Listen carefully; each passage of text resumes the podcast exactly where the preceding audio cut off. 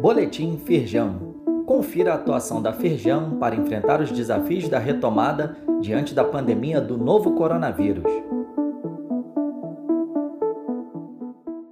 Edição de quarta-feira, 10 de fevereiro. MP que busca desburocratizar acesso ao crédito ganha extensão até junho de 2021.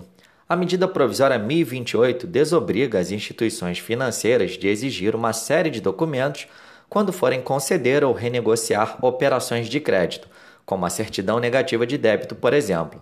Confira a lista completa do que está com dispensa de apresentação em link disponível neste boletim. Tire suas dúvidas sobre a vacinação contra H1N1 e Covid-19. Enquanto os grupos prioritários começam a ser protegidos contra o coronavírus, outra campanha também promete mobilizar a população, a vacina contra H1N1. A Firjansese disponibiliza para contratação a imunização contra a gripe para os trabalhadores das empresas. Saiba mais sobre a campanha, assim como a contratação para associados, acessando os links disponíveis neste boletim. Jornal Entre Rios, do município de Três Rios, destaca: saldo de empregos encerra positivo no último trimestre de 2020 no Centro-Sul Fluminense.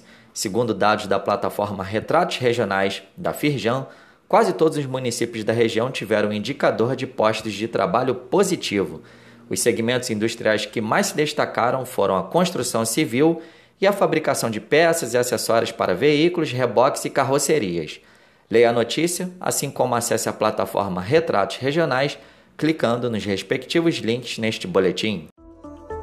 Saiba mais sobre essa e outras ações em nosso site www.firjan.com.br e acompanhe o perfil da Firjan nas redes sociais. Boletim Firjan, informação relevante para a indústria fluminense.